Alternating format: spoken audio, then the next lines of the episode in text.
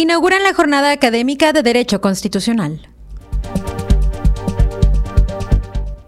Inicia proceso de registro para el ingreso a licenciaturas de la UADI. Mañana se inaugura el quinto encuentro internacional de comunicación y juventudes. Hablaremos al respecto con el coordinador de la licenciatura en comunicación social, Orlando Rivero. Con esta y más información, arrancamos Contacto Universitario.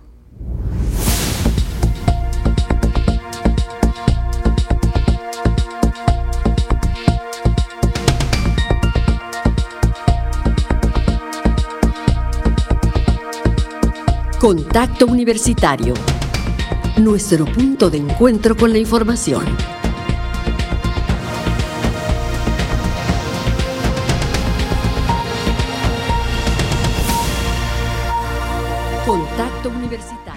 Muy buenas tardes, bienvenidos a una emisión más de Contacto Universitario. Les saluda Karen Clemente este martes 6 de febrero de 2024. Son las 2 de la tarde con 3 minutos y ya nos encontramos transmitiendo a través de las frecuencias 103.9 de FM, 1120 de AM en Mérida y también a través del 94.5 FM de Tizimín. A nombre de todas las personas que integramos este equipo informativo, les damos la bienvenida y estamos listos para ofrecerles toda la información general de nuestra universidad, así como de otras fuentes del ámbito local, nacional e internacional. Le invito a que se quede con nosotros para que esté enterado de toda esta información relevante. En este sentido, le informo que el Instituto Nacional Electoral exhortó a todas las personas que realizaron algún trámite de su credencial para votar y que aún no acuden a recogerla, vayan por ella cuanto antes. En el caso de Yucatán, el INE invitó a la ciudadanía que solicitó su inscripción al padrón electoral a actualización renovación o reposición de su credencial para votar y que aún no lo recoge, a que acuda a la brevedad al módulo en el que la tramitó, ya que solo estará disponible hasta el 14 de marzo de 2024. Por ello, en perdón, por ello en el caso de Yucatán, en los nueve módulos que se fijaron, continuará la atención a la ciudadanía los días sábados de 9 de la mañana a 4 de la tarde y los domingos 3 y 10 de marzo en el mismo horario, solo para la entrega de credenciales para votar personal de línea aclaró que de no ir por ella podrían obtenerla hasta después de las elecciones, porque todas las credenciales sin recoger se retirarán de los módulos de atención ciudadana y serán resguardadas. A su vez, también recordaron que hasta el jueves 8 de febrero se puede tramitar la reposición de credencial sin pedir ningún cambio o modificación de datos de aquellas credenciales con vigencia al año 2023 en adelante y que la ciudadanía extravió, se la robaron o que se encuentre ya muy deteriorada Cabe recordar que el pasado 25 de enero el padrón electoral estaba integrado por 1.772.308 personas, de las cuales 862.014 son hombres y 910.294 correspondían a mujeres. Por su parte, el listado nominal se conforma con 1.738.737 personas. De ellas, 846.059 son hombres y 892.678 corresponden a mujeres. Pues ahí está la información. Si ustedes tramitaron algún cambio o solicitaron su credencial para votar, tienen hasta el 14 de marzo para recogerla en cualquiera de los módulos del INE. Donde la tramitaron, ahí tienen que acudir de acuerdo a los horarios correspondientes. Ahora sí, iniciamos con las noticias generadas desde esta casa de estudios, y es que en la UADI se inauguraron las jornadas académicas rumbo al decimosexto Congreso Iberoamericano de Derecho Constitucional, las cuales tienen el objetivo de realizar un análisis crítico y propositivo de diversos temas vinculados con el constitucionalismo iberoamericano. Mi compañera Clarisa Carrillo nos tiene la información. Con la participación de más de 50 ponentes provenientes de 24 instituciones académicas de 18 entidades federativas, la Universidad Autónoma de Yucatán inauguró las jornadas académicas rumbo al 16 Congreso Iberoamericano de Derecho Constitucional las cuales tienen el objetivo de realizar un análisis crítico y propositivo de diversos temas vinculados con el constitucionalismo iberoamericano. Durante el evento de inauguración, la directora de la Facultad de Derecho, Minerva Zapata Denis, comentó que para el plantel a su cargo es un honor que el Instituto Iberoamericano de Derecho Constitucional y el Instituto de Investigaciones Jurídicas de la UNAM les haya invitado a conjuntar esfuerzos. En los próximos días, la academia estará viva a través de las ponencias de investigadores, de académicos y académicas de talla nacional e internacional, con reconocida trayectoria y especialistas en las diferentes temáticas constitucionalistas pertinentes y actuales, que generarán espacios de diálogo, discusión crítica y visiones diversas que enriquecerán el debate jurídico por su parte, el presidente del Comité Directivo del XVI Congreso Iberoamericano de Derecho Constitucional, Diego Valadez, mencionó que esta es una reunión muy importante, es una forma de convivir, pero también de prepararse para un Congreso importante en las condiciones actuales del país y de nuestro hemisferio. En el caso de estas jornadas y en el caso del Congreso que se llevará a cabo en eh, octubre, hemos previsto una temática que consideramos adecuada a un proceso evolutivo necesario en eh, cualquier sociedad democrática. Por eso vamos a hablar de una nueva dimensión de los derechos fundamentales aplicando fundamentalmente nuestra atención a obtener mejores niveles de bienestar colectivo, para finalizar, el rector de la UADI, Carlos Alberto Estrada Pinto, enfatizó el honor que representa tener a expertas y expertos en esta materia en un espacio donde podrán discutir las ideas y avanzar en el tema del derecho constitucional. Y que pues esto pues no solamente se, se hable a nivel del profesorado, sino también que haya la oportunidad de que nuestros estudiantes de la licenciatura en Derecho puedan tener la oportunidad de, escuchar estas temáticas, ir formándose y que, bueno, ellas y ellos que son los futuros profesionales del derecho puedan tener aún mejores competencias para poder eh, pues aplicar todo esto que, que ya comentó el doctor Diego Aladez. Las actividades de estas jornadas se realizan los días 6 y 7 de febrero del año en curso y están dirigidas a toda la comunidad académica, abogadas y abogados especializados en temas de derecho constitucional y a cualquier persona interesada en alguna de las materias mencionadas. Para Contacto Universitario, Clarisa Carrillo. Ah, continuamos con la información generada desde la universidad y les comento que este martes comenzó la etapa 1 del proceso de ingreso a licenciaturas 2024 en el que, bueno, consiste en el registro de los aspirantes a alguno de los 47 programas educativos con los que cuenta esta casa de estudios. Mi compañero Jorge Moreno nos tiene más información.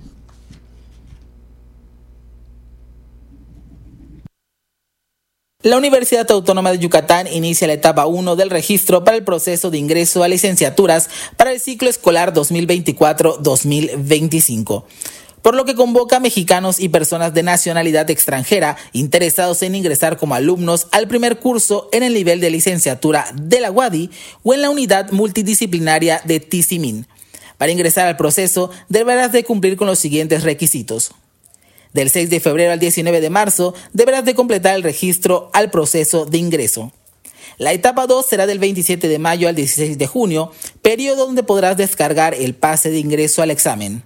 La etapa 3 y presentación de examen será los días 15 y 16 de junio del 2024, concluyendo el proceso de ingreso para este periodo con la etapa 4 el día 28 de junio con la publicación de resultados. Puedes consultar el proceso de ingreso en la página ingreso.wadi.mx barra licenciatura o para recibir información complementaria puedes llamar al centro de atención del proceso de ingreso al teléfono 9999 30 21 20 de lunes a viernes de 8 de la mañana a 3 de la tarde. Adicionalmente podrás solicitar información y cualquier aclaración o enviar tus dudas a través del sistema de atención a usuarios que se encuentra en la página www.srs.wadi.mx barra sistemas barra ingreso y visitar en redes sociales las páginas oficiales de la Universidad Autónoma de Yucatán. Para Contacto Universitario, Jorge More. Continuando con la información, la UADI invita a la comunidad universitaria y a sus familiares a ser parte de la jornada de salud visual que se realizará este mes de febrero, esto con el objetivo de prevenir diversas enfermedades oculares derivadas de padecimientos como la diabetes. Les presento la información. Con el objetivo de ayudar a la prevención de enfermedades derivadas principalmente de la diabetes, integrantes de la Asociación Mexicana de Diabetes en el Sureste realizan una jornada de salud visual en beneficio de los trabajadores WADI y sus familiares. Laura Betia Silva, coordinadora de nuevos proyectos de la Asociación Mexicana de Diabetes en el Sureste, explicó que gracias a esta prueba que tiene una duración máxima de 15 minutos, se pueden detectar hasta cinco enfermedades. Es lo que nosotros hacemos con este programa, que se llama programa este, Mirada en el Círculo Azul, es tomar una serie de fotografías en la retina de la persona y después lo metemos a un sistema de inteligencia artificial que nos identifica si hay miopía, miopía patológica, retinopatía diabética, edema macular, eh, degeneración macular relacionada con la edad o alguna otra lesión en la retina que no sea específica. Indicó que lo más recomendable es que las personas que ya tienen diagnosticada la diabetes tipo 2, hipertensión, niños y adolescentes con diabetes tipo 1 o personas mayores de 50 años se realicen este examen. Es una campaña de prevención, porque si ya tengo diabetes, tengo que hacerme esta prueba año con año para que yo pueda descartar que ya tengo alguna complicación en, en los ojos. Los interesados en realizarse la prueba fondo de ojo pueden acudir los días 8, 15, 26, 27 y 28 de febrero al Servicio Médico de la UADI, ubicado en la calle 43, entre 76 y 78, en un horario de 8 de la mañana a 12 del día. La cuota de recuperación es de 50 pesos y los resultados los hacen llegar al día siguiente vía SMS. Para Contacto Universitario, Karen Clemente. El día de hoy estuve por la Facultad de Química donde se inauguró el cuarto Festival de Química que, bueno, tiene como objetivo difundir entre estudiantes de nivel secundaria y bachillerato la importancia de esta ciencia, disipar sus dudas y, pues bueno, como mencionaba el director, eh, terminar un poquito con esta fobia que le tienen a la licenciatura en química. Vamos a escuchar los días que se va a desarrollar este evento y toda la información correspondiente al cuarto Festival de Química.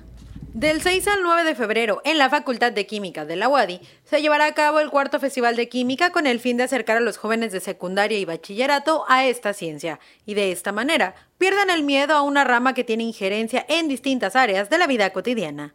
El presidente de la sección estudiantil de la Sociedad de Química de México, capítulo Yucatán, Miguel Sánchez, explicó que esta actividad tendrá dos horarios, de 8 de la mañana a 12 del día y de 3 a 5 de la tarde. Este evento no solo celebra los logros de la química, sino que también les brinda la oportunidad a los alumnos de explorar y apreciar la magia que está en la ciencia. Y aparte de que esta aporta las vidas cotidianas de cada una de las personas que vendrán durante esta semana a este evento. Durante este festival tendremos ponencias con profesores de la facultad, juegos de mesa dedicados a la química, experimentos divertidos, pasarela química y el evento estelar, la tabla periódica monumental. Al emitir un mensaje inaugural, la directora general de Desarrollo Académico, Marcela Zamudio Maya, felicitó al grupo organizador por realizar este tipo de actividades que replican de manera constante en varios municipios, pues dijo, de esta manera también ayudan a las y los estudiantes a disipar sus dudas. Las actividades que organizó la Sociedad Química de México son actividades muy divertidas y creo que se van a divertir mucho aprender mucho eh, jugando. La ciencia así es, ¿sí? la ciencia es pues explorar, conocer y, y nos da muchas ideas de qué podemos hacer para resolver muchos problemas que hay en el mundo. Finalmente, el director de la facultad, Amílcar Aguilar González, recordó que la química juega un papel importante en la vida moderna, pues los productos que se generan desde esta rama son esenciales y la población mundial debe ser vestida, alimentada y resguardada. Para Contacto Universitario, Karen Clemente.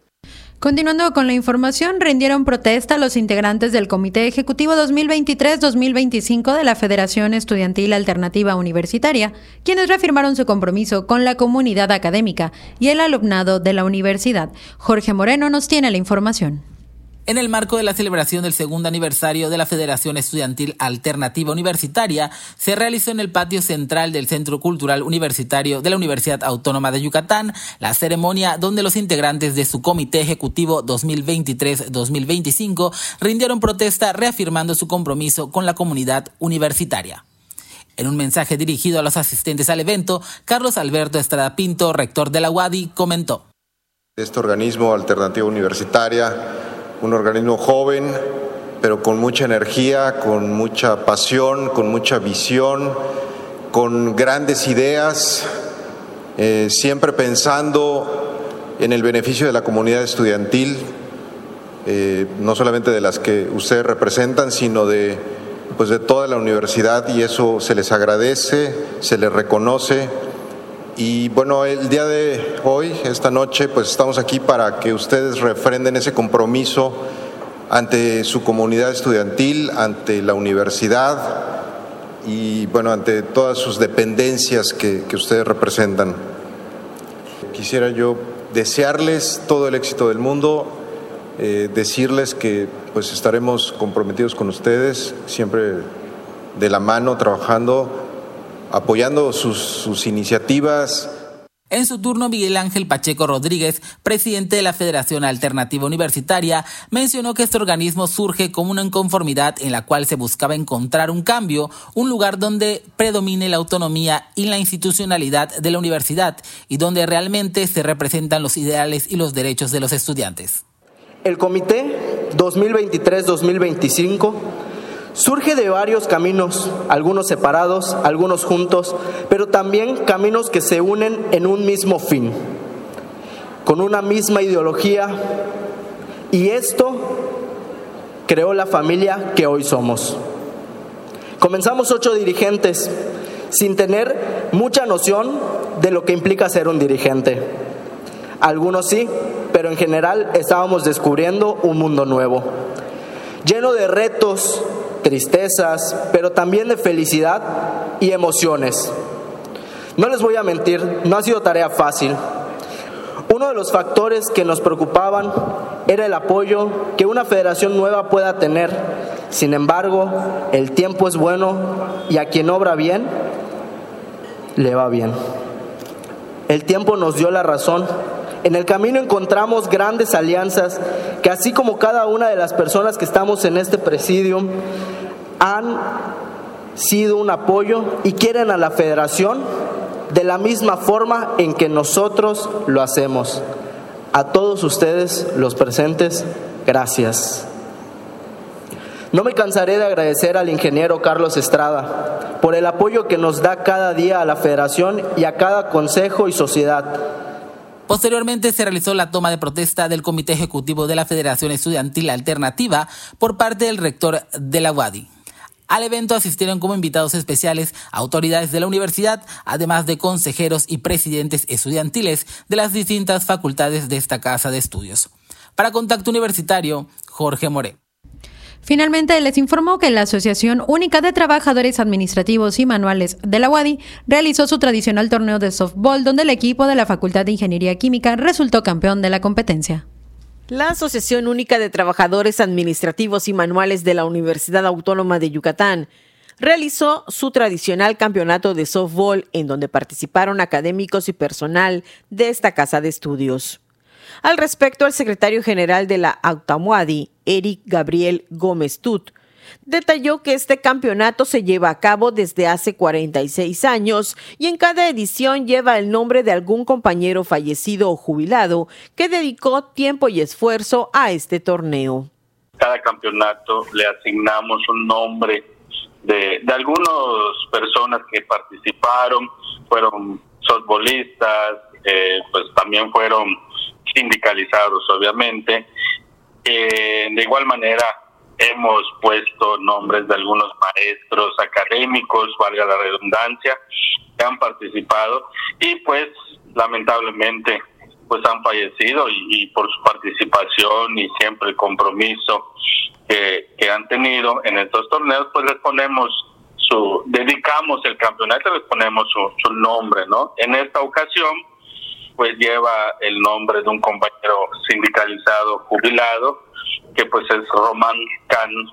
Agregó que este campeonato se conformó por siete equipos de las diferentes dependencias universitarias, los bombarderos de odontología, los osos de editorial, lobos de medicina, diablos de matemáticas, la tribu de antropología, búhos de derecho y reactores de ingeniería química.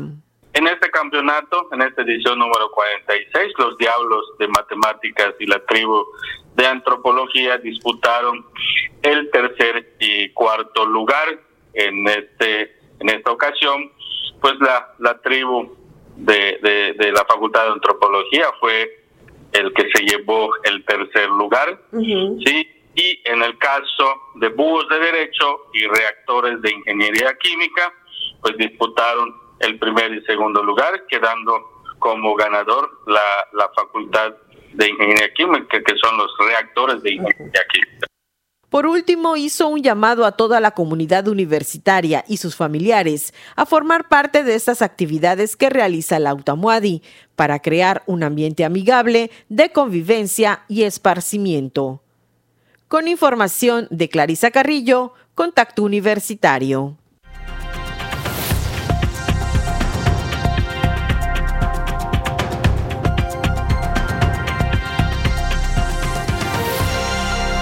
Continuamos en contacto universitario a través de las frecuencias de Radio Universidad y saludamos también a quienes se suman a través de las distintas redes sociales de Radio Universidad. Ya estamos en nuestro espacio de entrevista y el día de hoy en contacto directo nos acompaña Orlando Rivero Patrón, coordinador de la licenciatura en Comunicación Social, con quien platicaremos sobre el quinto encuentro internacional de comunicación y juventudes, denominado Sociabilidades, Diversidades y Resistencias. Orlando, muy buenas tardes, ¿cómo te encuentras? Muy bien, muchas gracias. Eh, muy contento de estar aquí en Radio Universidad nuevamente y pues emocionado porque efectivamente ya mañana es nuestro quinto encuentro internacional que ya hemos venido preparando previamente y pues ya llegó el gran día. Eh, este evento se anunció justamente el pasado primero de febrero, si no mal recordamos, en una rueda de prensa. ¿Nos puedes recordar un poquito los detalles de este encuentro? ¿Qué van a encontrar las personas ahí que asistan? Claro que sí, es un encuentro que tiene múltiples actividades que van desde conferencias magistrales con cuatro personalidades de la comunicación que estudian específicamente a las y los jóvenes y las juventudes.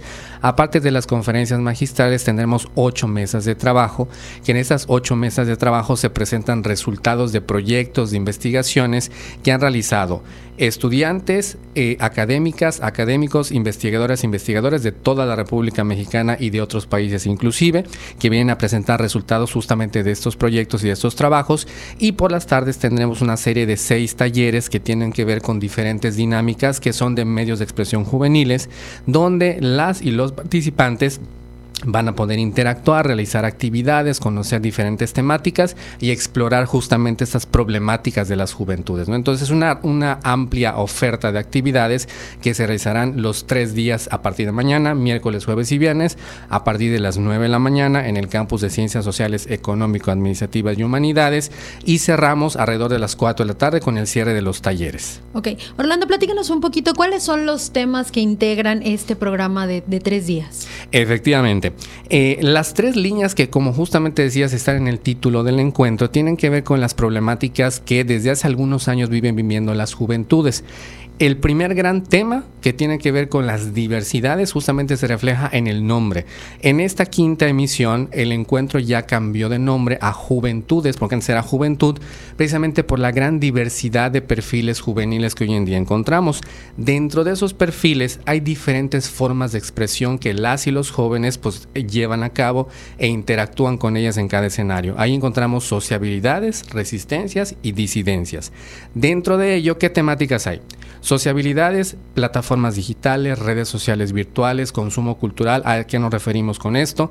Convenciones, música del K-pop, eh, consumo de doramas, eh, todo lo que tiene que ver con la cultura friki los fandoms, todo lo que tiene que ver con estas construcciones de identidad. En el caso de las resistencias, movimientos, masculinidades, nuevas masculinidades, movimiento feminista, perspectiva de género, disidencias también, diversidad, comunidad LGBTQI más. Es decir, son diferentes escenarios de expresión que engloban en estas problemáticas y que se reflejan en las temáticas de las mesas. Por eso te decía que son ocho mesas muy diversas que tienen todas estas temáticas en las que se puede conocer, reflexionar y opinar sobre lo que están viviendo justo justamente. Como bien comentas, son temas que están, eh, no, no se puede decir de moda, pero sí son temas que ya eh, involucran a las personas todos los días, que a veces vemos debates en redes sociales, que vemos debates hasta en las mismas clases, te debe de suceder, deben de encontrarse por allá con estos temas. ¿Cuál es la importancia justamente de acercar a los estudiantes de comunicación, a los futuros comunicadores, a este tipo de, de temáticas? Fíjate, la primera tiene que ver con su propio entorno inmediato, la parte académica, porque pareciera que son que, bueno, uno las escribe, las publica, pero son su día a día.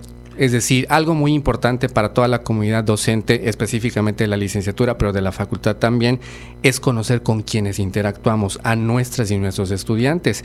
Eh, gran parte de lo que se va a presentar refleja justamente su sentir y su pensar. De ahí ya tenemos el primer dato importante de la trascendencia del encuentro. Nuestras estudiantes y nuestros estudiantes viven estas problemáticas.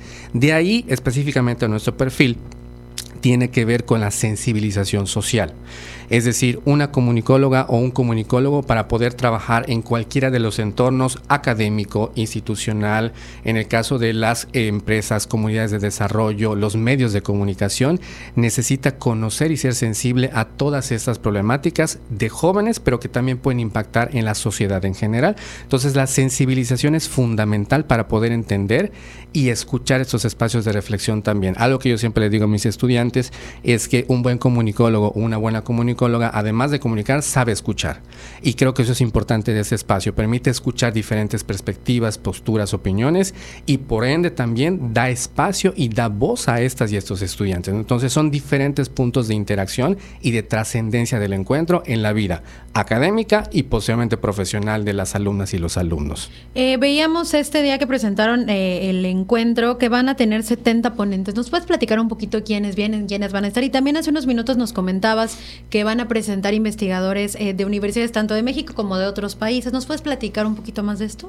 Así es, viene personalidades de toda Latinoamérica, vienen de la, de la Universidad de Colombia, por ejemplo, vienen de facultades de comunicación específicamente. Nosotros estamos en la Facultad de Ciencias Antropológicas, pero hay universidades donde hay una facultad exclusivamente para comunicación. Entonces, vienen personajes de diferentes eh, universidades, como también la Universidad Nacional Autónoma de México, a presentar diferentes conferencias y ponencias, pero que todas tienen como que esta sinonimia de trabajar las problemáticas juveniles.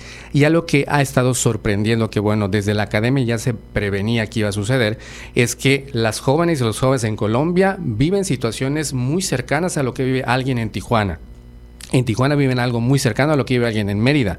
E inclusive eh, por parte de esta cuestión de la interculturalidad, que es una línea transversal en toda nuestra universidad, tenemos la circunstancia de que hay una mesa específica de comunicación intercultural donde hay personajes que tienen que ver con nuestra propia universidad, pero también vienen de otras universidades que son interculturales en todo el país y que así como aquí tenemos un programa que rescata y preserva la cultura maya, vienen otras culturas de otras regiones de México precisamente a presentar estos proyectos para poder conservar sus lenguas y su cultura y tradiciones. Entonces, tiene que ver con esto. Vienen de todo el país, de Baja California, de Veracruz, del centro, de la Ciudad de México, del Estado de México, vienen de la UNAM, vienen de varias universidades a presentar, incluso de Cuba también, eh, trabajos que tienen que ver con estas problemáticas juveniles. Un programa muy nutrido y también una gran cantidad de personas de distintos lugares. Como bien comentas, a veces puede pasar que algún joven o algún estudiante piensa, no, es que esto tal vez no lo conocen porque no lo viven, pero conoces todo también en, las coincidencias tanto de ideas como de problemáticas y eso los puede llevar a tener otra perspectiva.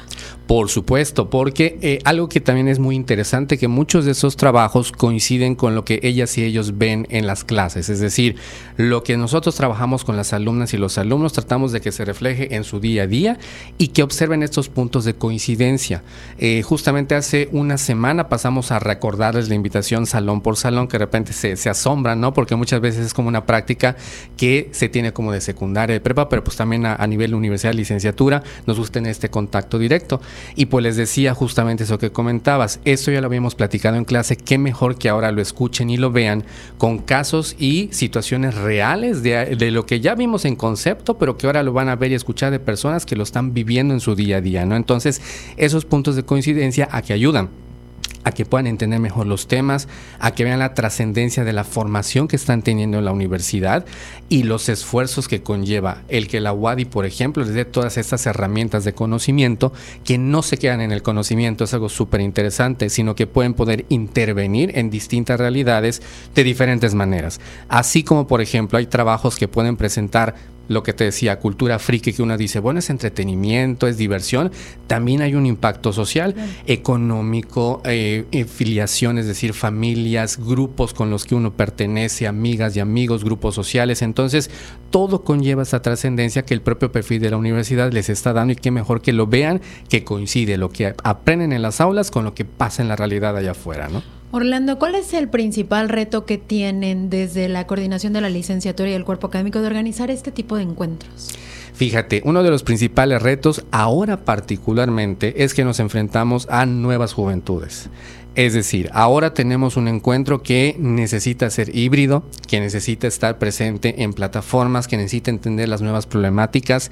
Eh, la pandemia vino a movernos muchas cosas, ya lo hemos dicho repetidamente, pero particularmente en las licenciaturas y ya encontramos a personajes que estudian y trabajan, que ya tienen familias y estudian, entonces de repente hacer que coincidan horarios, el perfil también de los conocimientos ya cambió, es decir, las distintas temáticas, cuando empezamos a reunirnos hace aproximadamente cuatro años para poder planificar este encuentro, teníamos una serie de ideas, pero nos enfrentamos a que en los dos años posteriores a la pandemia, todo el escenario cambió. Entonces tuvimos que modificar temáticas, adaptarnos al nuevo entorno y ese es el principal reto, irnos adaptando a lo que vamos encontrando y acercarnos a esas estudiantes que viven nuevas situaciones y que tenemos que reflejarlo en lo que hacemos y lo que enseñamos también.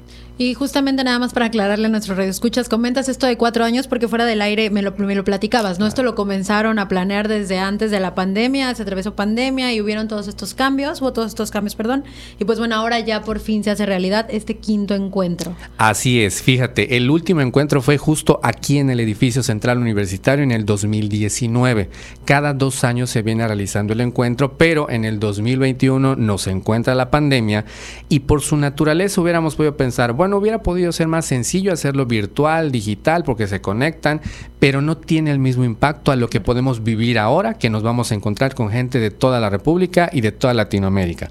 Entonces, esta situación en particular nos llevó a la decisión de irlo moviendo un año tras otro hasta esperar que se pudiera eh, bajar la contingencia y nos movió hasta el 2024, que nos lleva a un escenario muy diferente, pero que viene muy rico de experiencias, de trabajos y como te decía hace un momentito con tu pregunta anterior, nos puso el reto de conocer a las nuevas juventudes que son las que se van a ver reflejadas a partir de mañana en este evento. Y sobre todo también que muchas veces en estos encuentros, además de ser parte de las mesas, de las conferencias, de las actividades, tienes la oportunidad de acercarte a los ponentes, a platicar después de las conferencias, a resolver algunas dudas, cosa que a veces en, en las transmisiones digitales no puedes hacer. Efectivamente, porque algo que también hemos notado que las formas de comunicación de las y los jóvenes también se han modificado con los últimos años. Podríamos decir, bueno, pues están en una plataforma, se conectan el micrófono, pero hay personalidades que no son afines a ese tipo de formas de expresión, prefieren acercarse y hablar presencialmente o de manera directa con la persona y también se respeta y es mucho más rico ese diálogo. Entonces esto permite,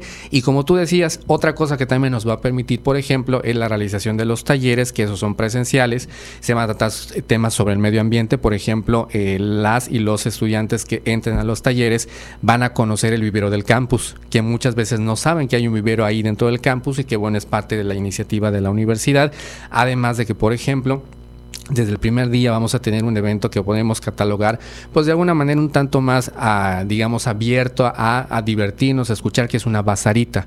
La bazarita forma parte de esta como feria de emprendimiento, pero con una perspectiva de género y una perspectiva también de inclusión, donde pues es básicamente la resistencia y la disidencia de la comunidad LGBTQI más, con diversos productos que van a estar dentro de este panorama. Todos los productos son de jóvenes, para jóvenes, y también van a estar ahí. Entonces es como que los permite esta nueva realidad.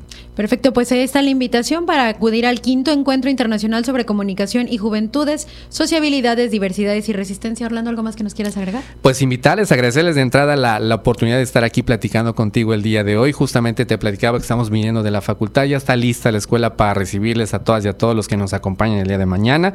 El rector va a estar inaugurando justamente nuestro encuentro. Es un encuentro que hemos planeado con mucho cariño y mucha dedicación en estos cuatro años. Y qué mejor, y, y siempre se los he dicho y se los diré mañana también a alumnos y alumnas, que lo tomen además de como un espacio de conocimiento, como un espacio para que su voz suene, para que se expresen, opinen y que lo aprovechen en ese sentido. Entonces, muchas gracias por este espacio para poder llegar a más gente y pues invitarles nuevamente para que nos acompañen. Perfecto. Este quinto encuentro internacional sobre comunicación y juventudes se realizará los días 7, 8 y 9 de febrero en la Facultad de Ciencias Antropológicas de la Universidad Autónoma de Yucatán. El día de hoy platicamos con Orlando Rivero Patrón, coordinador de la licenciatura en comunicación social. Les recuerdo que esta y todas nuestras entrevistas de contacto directo las pueden encontrar a través de nuestra cuenta de Spotify. Muchísimas gracias, Orlando. Gracias.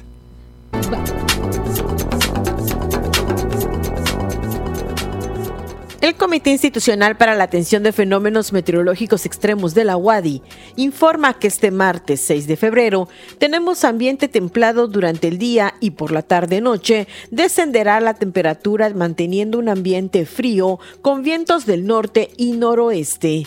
Debido a la afectación de la masa de aire frío que acompañó al Frente Frío número 32, la máxima temperatura estará en 26 grados Celsius y la temperatura mínima será de 10 grados el amanecer de mañana miércoles. En la ciudad de Mérida, centro y oeste, la temperatura máxima será de 26 grados y la mínima de 13. En la costa se esperan temperaturas máximas de 23 grados y mínimas de 16. En el sur y sureste del estado, la temperatura más alta será de 26 grados y las mínimas de 11. En el este y noreste de Yucatán tendrán como máximo 24 grados y una temperatura mínima de 10. Para Contacto Universitario, Elena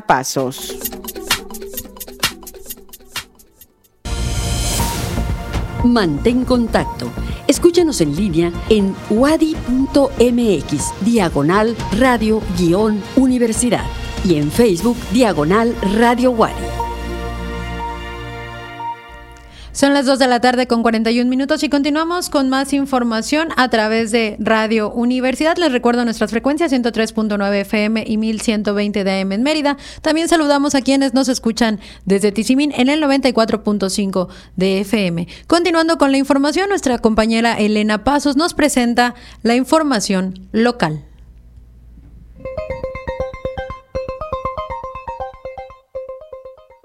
En información local, el Instituto Electoral y de Participación Ciudadana organizará 15 debates para estas elecciones y por lo menos uno será entre candidatos a la gubernatura. Este último por ley se tendría que televisar de acuerdo con los lineamientos y acuerdos previstos para esta parte del proceso para elegir gobernador, 35 diputados locales y 106 alcaldes el domingo 2 de junio próximo aunque las cámaras del sector privado y otros organismos también pueden organizar debates entre los candidatos con la supervisión del IEPAC. Al menos la Cámara de Comercio de Mérida recientemente informó que en su lugar organizarían foros no debates entre los aspirantes. Sin embargo, en los lineamientos para la realización de debates entre candidatos a ocupar cargos de elección popular de Yucatán en el proceso electoral local 2023-2024, en su título tercero, capítulo primero, artículo 9, se establece que el IEPAC en el proceso electoral local 2023-2024 organizará al menos un debate entre las candidaturas a ocupar la gubernatura del Estado y a través de la comisión promoverá la celebración de uno entre las candidaturas a ocupar una diputación o presidencia municipal en Yucatán. Los días y horas para la realización de los debates serán propuestos por el comité y aprobados por la comisión. En este caso añaden que cuando se reciba una solicitud para realizar un debate, será turnada al comité para que dentro de los tres días siguientes verifique su procedencia, corroborando que la solicitud esté vinculada a una candidatura debidamente registrada para el cargo que fue postulada y que esa solicitud sea presentada en tiempo. Hecho esto, se remitirá la invitación a las demás candidaturas a cargo de la elección de que se trate. La Secretaría de Marina dio a conocer en un comunicado que en días pasados sostuvo una nueva reunión en materia de seguridad y prevención del delito en época de veda con la Cámara Nacional de la Industria Pesquera y Acuícola y las principales capitanías de puerto del Estado. La reunión se llevó al cabo en las instalaciones de la decimotercera zona naval, donde se establecieron acuerdos como aumentar la inspección y vigilancia en las costas de Yucatán para garantizar la sustentabilidad de las especies marinas, así como la regulación de permisos y actualizaciones de la documentación legal, conforme a las normas y reglamentos correspondientes para el sector pesquero.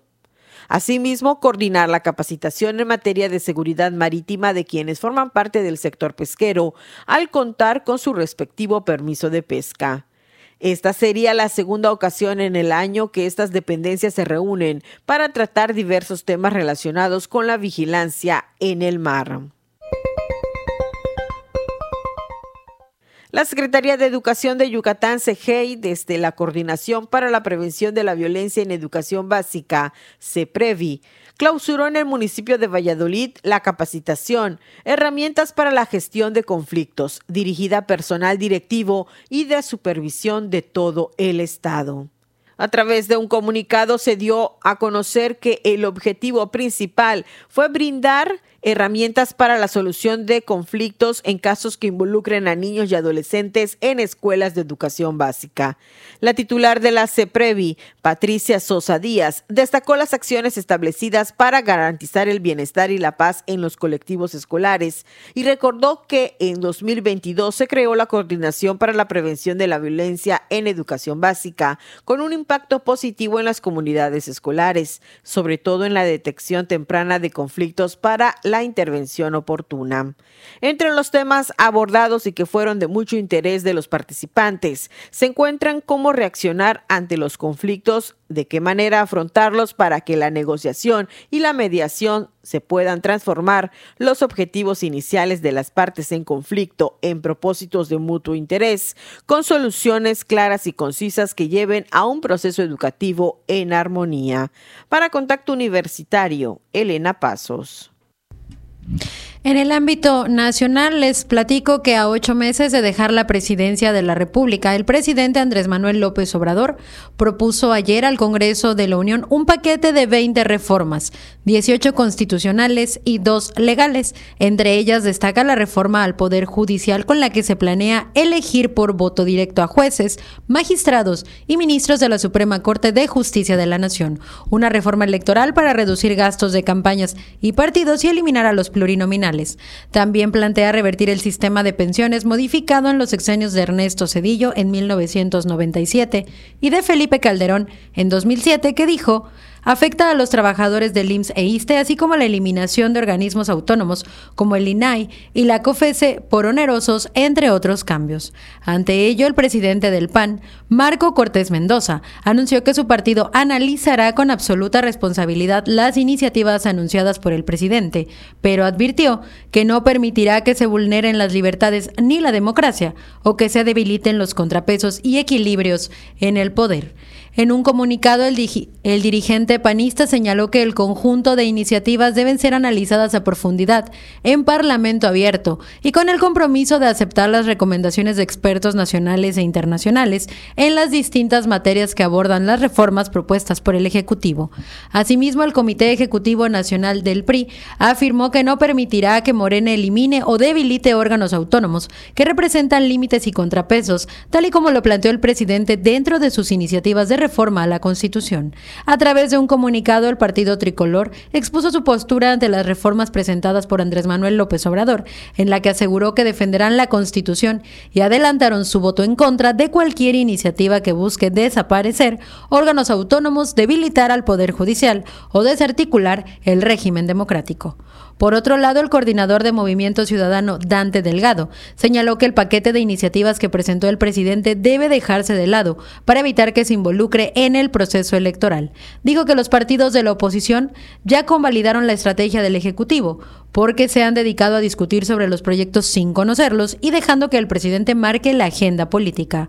Por su parte, el presidente de la Junta de Coordinación Política de la Cámara de Diputados, Ignacio Mier, anunció que la Jucopo definirá mañana miércoles 7 de febrero la ruta para analizar estas modificaciones. El presidente Andrés Manuel López Obrador ya había anticipado que se iban a presentar estas reformas en las que también se incluyen las de maltrato animal y otras eh, más eh, para reformar la Constitución. Hasta el momento, el único organismo que se ha pronunciado al respecto es el INAI, quienes eh, mediante un comunicado indicaron que también analizarán la reforma justamente sobre los órganos autónomos para poder emitir un juicio. Sin embargo, pues bueno, ya anticiparon que revisarán esta información. Nosotros estaremos al pendiente de lo que ocurra para poderles llevar todos los detalles sobre estos temas. A continuación, mi compañera Elena Pasos tiene la información internacional.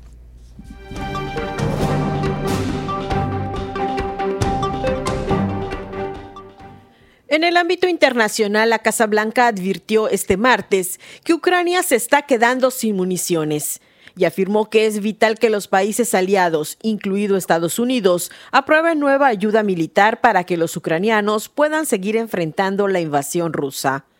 El portavoz del Consejo de Seguridad de la Casa Blanca, John Kirby, dijo en una rueda de prensa telefónica que el ejército ucraniano se encuentra en la tesitura de tener que tomar decisiones difíciles que no debería tener que tomar debido a la escasez de municiones. El portavoz recordó que el mismo presidente ucraniano Volodymyr Zelensky ha reconocido que sin la ayuda del exterior las Fuerzas Armadas de su país no habrían sido capaces de recuperar parte del territorio ocupado por Rusia en 2022. Biden pidió a finales del año pasado al Congreso de Estados Unidos la aprobación de 106 mil millones de dólares para Ucrania, dentro de un paquete extraordinario que también incluía partidas para Israel y para atajar la crisis migratoria.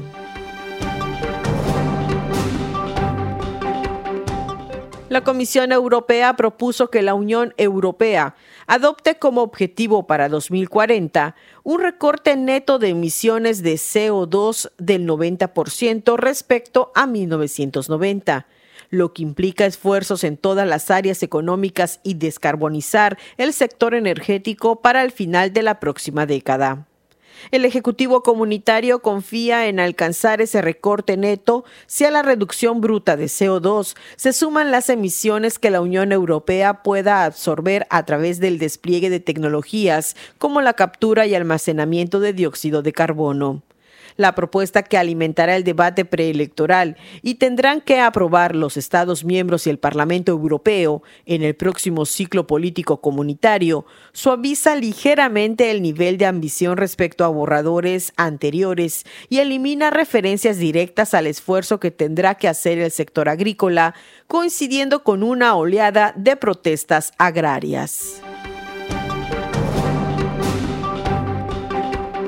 El gigante tecnológico Meta anunció este martes que en los próximos meses se empezará a etiquetar imágenes generadas con inteligencia artificial en sus redes Facebook, Instagram y Threads. En un comunicado, el presidente de Asuntos Globales, Nick Clegg, señala que Meta está trabajando con otras empresas de la industria en estándares técnicos comunes para identificar contenido de inteligencia artificial, incluidos videos y audios. Los usuarios también pueden usar Meta AI para crear imágenes fotorrealistas mediante texto.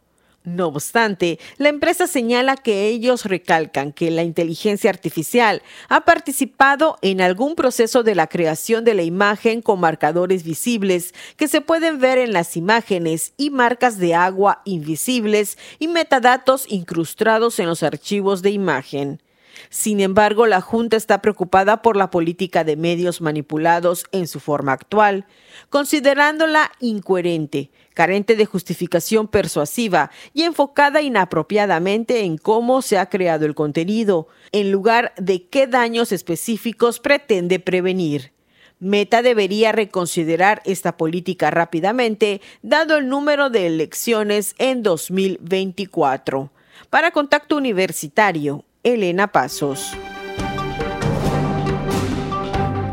Continuando con la información nacional, el INEGI, el Instituto Nacional de Estadística y Geografía, generador de data oficial más importante del país, ya dio el banderazo de inicio para los censos económicos 2024.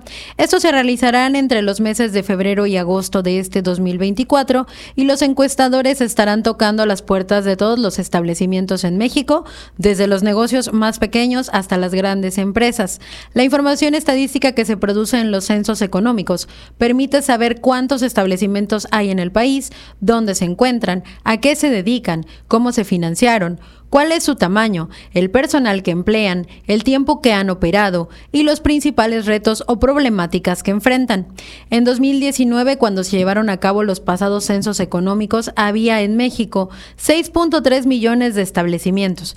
Este año se actualizará este dato y toda la información relacionada con los negocios y empresas que operan en México. El INEGI informó que en enero del 2025 se presentarán los resultados oportunos y posteriormente en julio del 2025 2025 se presentarán los resultados definitivos. Aquí está la información, les recordamos a partir del mes de febrero y hasta el mes de agosto de este 2024 los encuestadores estarán yendo a cada uno de los negocios en todo el país. Les recuerdo que cada vez que hay algún tipo de censo a cargo del INEGI, justamente este instituto pide a la población estar al pendiente, atenderlos y sobre todo estar pendiente justamente de que lleguen debidamente identificados para que puedan darles la información correspondiente. Eh, siendo las 2 de la tarde, con 55 minutos, nuestra compañera Fabiola Herrera nos presenta la agenda universitaria.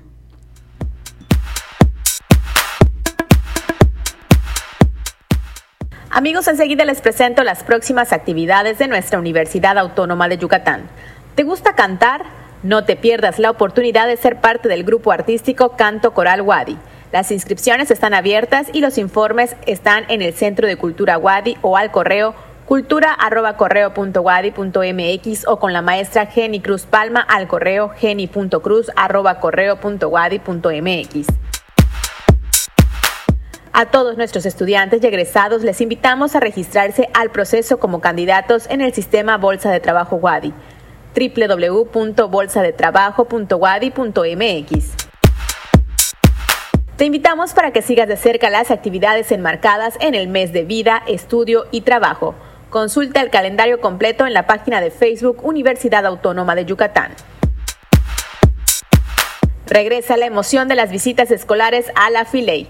Inscribe a tu escuela para participar en las actividades de la Filey 2024, Leer con los cinco sentidos, que se realizará del 10 al 17 de marzo de 2024. Completa el formulario que se encuentra en la página de Facebook Filey-Feria Internacional de la Lectura Yucatán.